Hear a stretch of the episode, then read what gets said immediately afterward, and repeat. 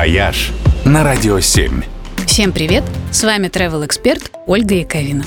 98 лет назад, в июне 25 года, был основан один из старейших и самых необычных заповедников России – Красноярские столбы. И в отличие от всех прочих, он был создан не для того, чтобы защитить природу от местных жителей, а наоборот, по настойчивым просьбам самих местных жителей. Красноярские столбы – совершенно удивительное место.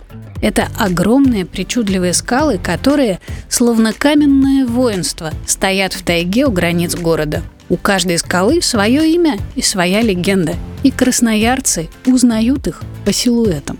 Они приходят к этим скалам в любое время года и в любое время суток. Гуляют с детьми, назначают свидания, совершают пробежки – а еще они умеют забираться по камням без всякого снаряжения и страховки, как ящерицы, на одних пальцах. Они создали собственную школу скалолазания, которую так и называют – столбизм.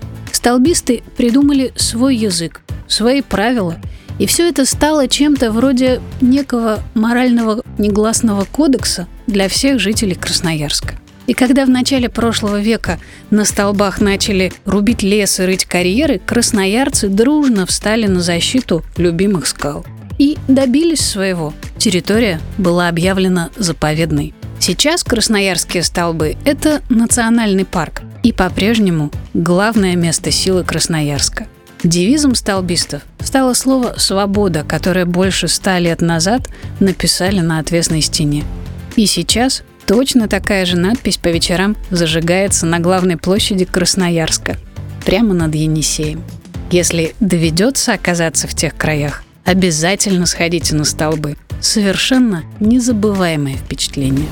«Вояж» только на «Радио 7».